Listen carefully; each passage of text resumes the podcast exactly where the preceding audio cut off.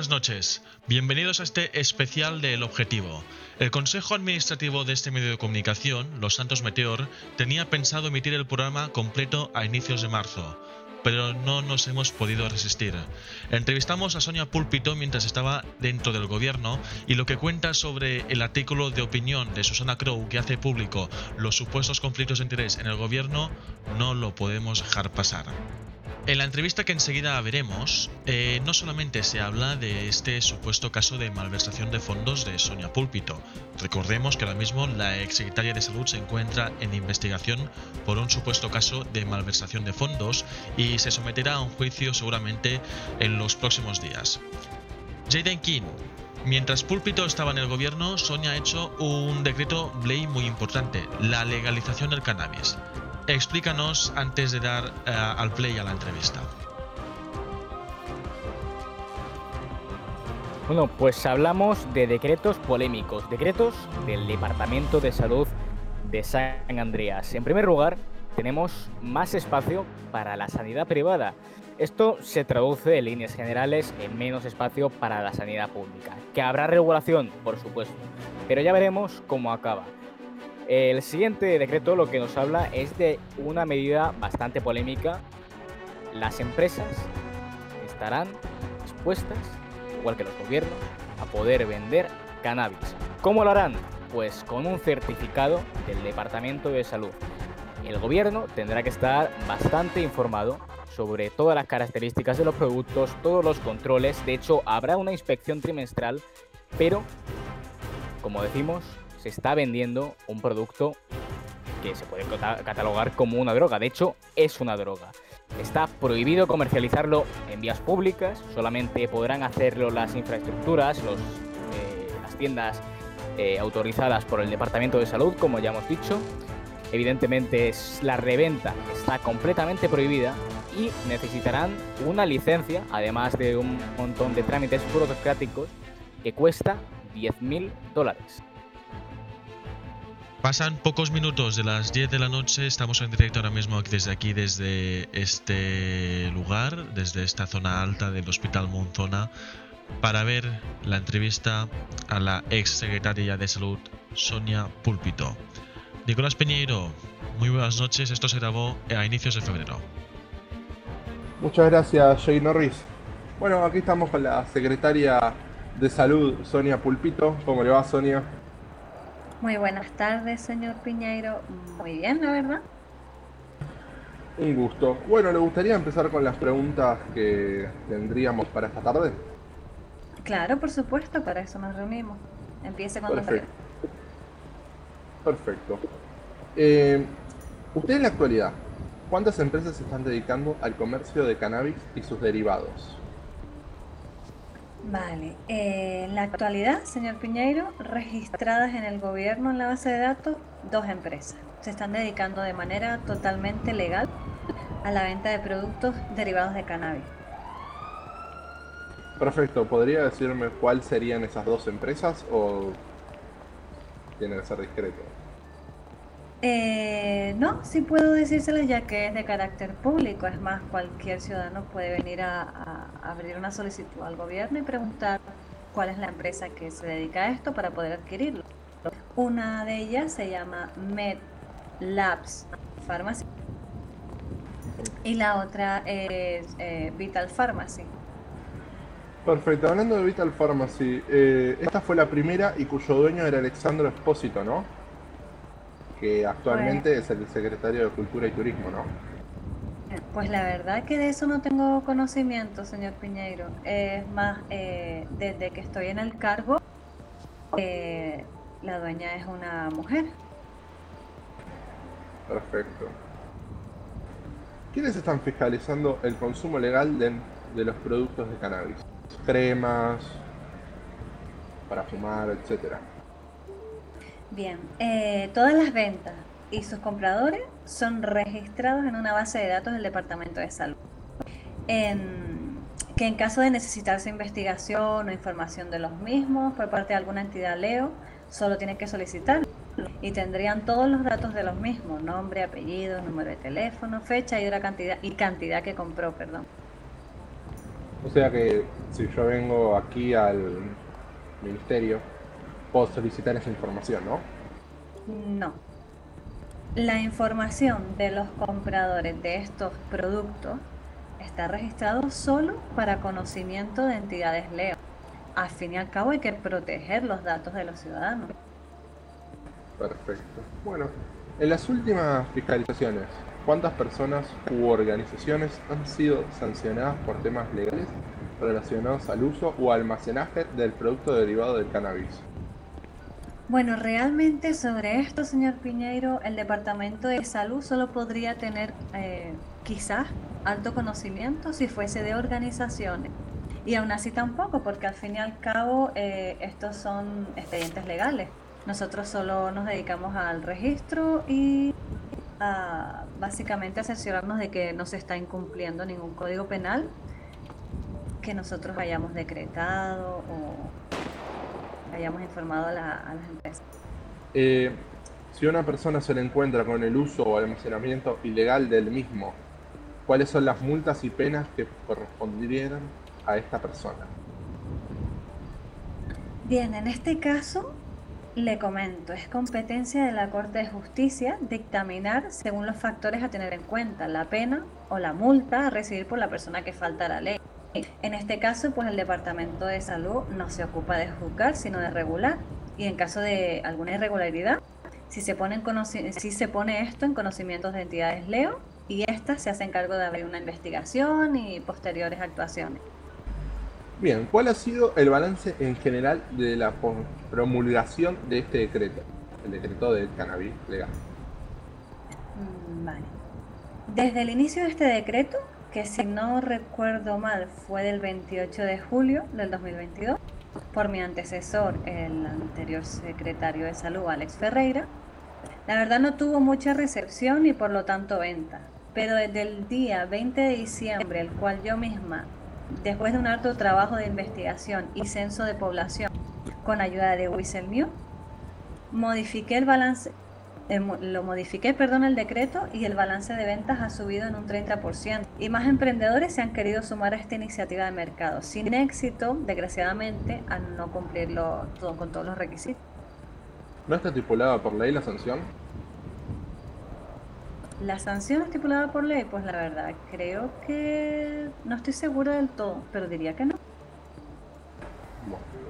Eso está en, creo que está en un, ¿cómo diría? No, no, no, no se preocupe, no se preocupe, no pasa nada. Si quiere seguimos con la siguiente pregunta. Sí, por favor. Eh, ¿Quiénes son los autores intelectuales detrás de este decreto? Bueno, como comenté anteriormente, mi antecesor Alex Ferreira fue el, iniciante de este decreto. Yo apliqué eh, modificaciones posteriormente. Bien. Vamos a seguir con algo más difícil de preguntar. Sobre el decreto de supervisión y comunicación en entidades de salud. Actualmente solo en Clínica Pulpito es la única entidad registrada para funcionar en San Andrea, sin mencionar a los Santos Emergency Service.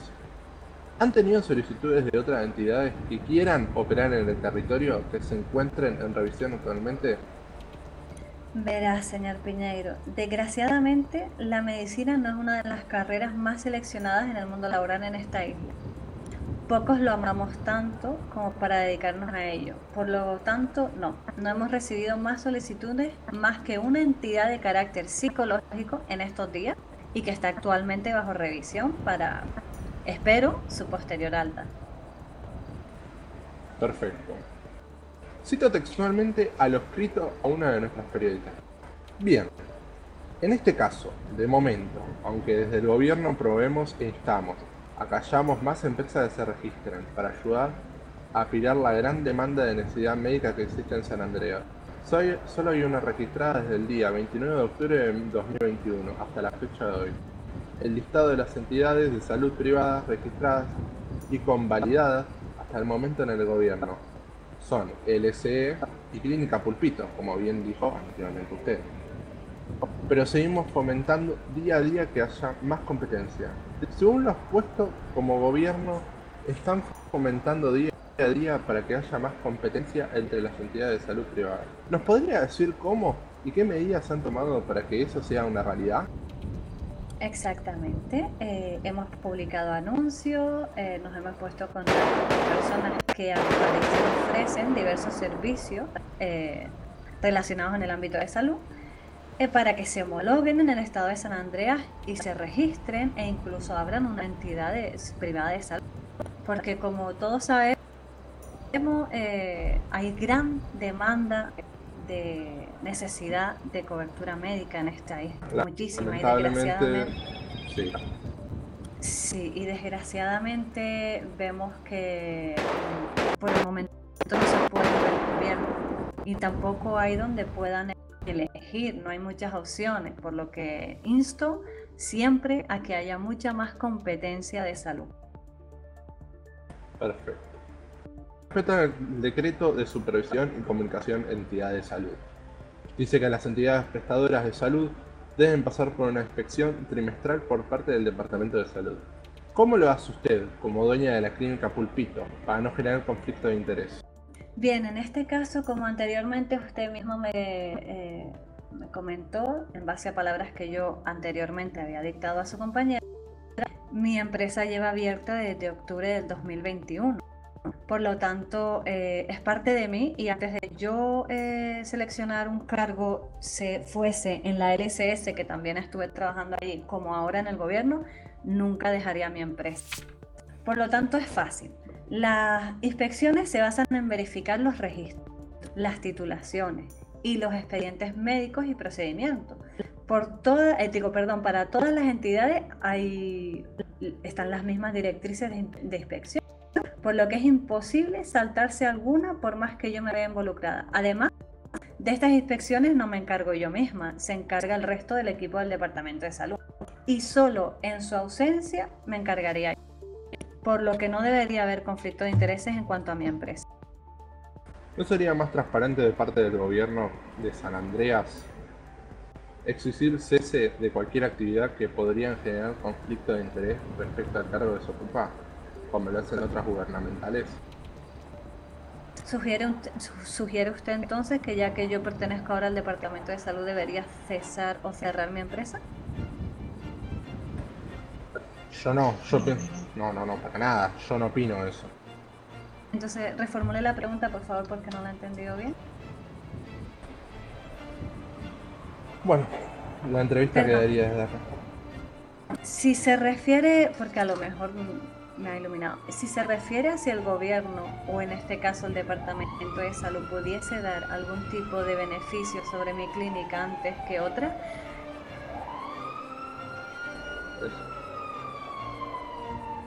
Exactamente esa era la pregunta. Para más claridad, le responderé de esta forma. Aunque no debería dar este, esta información, pero le voy a responder así, porque realmente no lo veo inconveniente. Para que no haya conflicto de intereses o problemas de algún tipo por competencia eh, desde mi clínica privada a cualquier otra entidad de salud privada o pública, desde el Departamento de Salud eh, estoy llevando un proyecto que es cobertura médica, psicológica y atención veterinaria a todas las gubernamentales o entidades privadas, que pueda quizás subvencionar el, gobierno. Pues a pesar de haber eh, no solo la opción de la LCS, sino mi clínica, obviamente el gobierno ha optado por dejar fuera mi clínica de esa subvención. Por lo tanto, ¿cree usted, mi pregunta es la siguiente, ¿cree usted que me beneficia o me perjudica realmente? No, yo creo que le perjudica bastantemente en la empresa que tiene usted, que es la clínica Pulpito. Exacto, pues entonces yo creo que deberían de, porque la gente se equivoca pensando que a lo mejor por ser la Secretaría de Salud, quizá, y tener una empresa privada desde antes de estar en este cargo, puede, puede haber.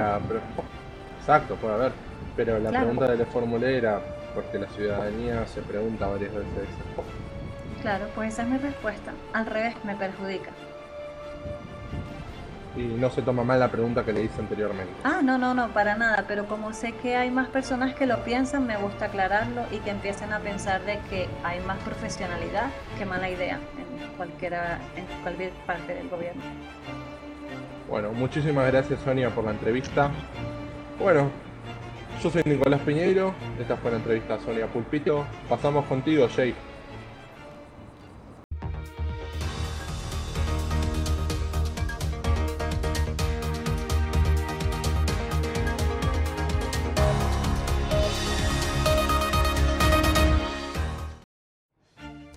Si el gobierno le solicita que usted cese relación con la clínica Púlpito para seguir en su actual cargo, ¿lo haría? No, puesto que mi carrera comenzó para ayudar y aportar salud, tanto física como mental a toda persona que tocase mi puerta. Ese es mi objetivo en la vida y no renunciaría al mismo jamás. Bueno, acabamos de ver esos 10 minutos de entrevista que le hicimos desde este formato a la ahora eh, exsecretaria de salud del gobierno de San Andreas. Recordemos, esto es una información de la cual se está hablando mucho porque la profesional se encuentra en investigación por parte de los Santos Attorney General que hicieron público vía Twitter y hace poco hicieron una rueda de prensa sobre un supuesto caso de malversación de fondos por parte de la secretaría que dirigía sanidad. El gobierno, siguiendo su línea de paupérrima comunicación vía comunicados de transparencia, no ha dicho nada al respecto. Solamente lo comunicaron el cese de relación con, con Sonia Púlpito vía Twitter por parte de la oficina del gobernador. Recuerden que toda la información continúa en nuestra página web y en boletines horarios de Los Santos Meteor FM. Toda la información sobre caso Púlpito en nuestra aplicación. Saludos cordiales.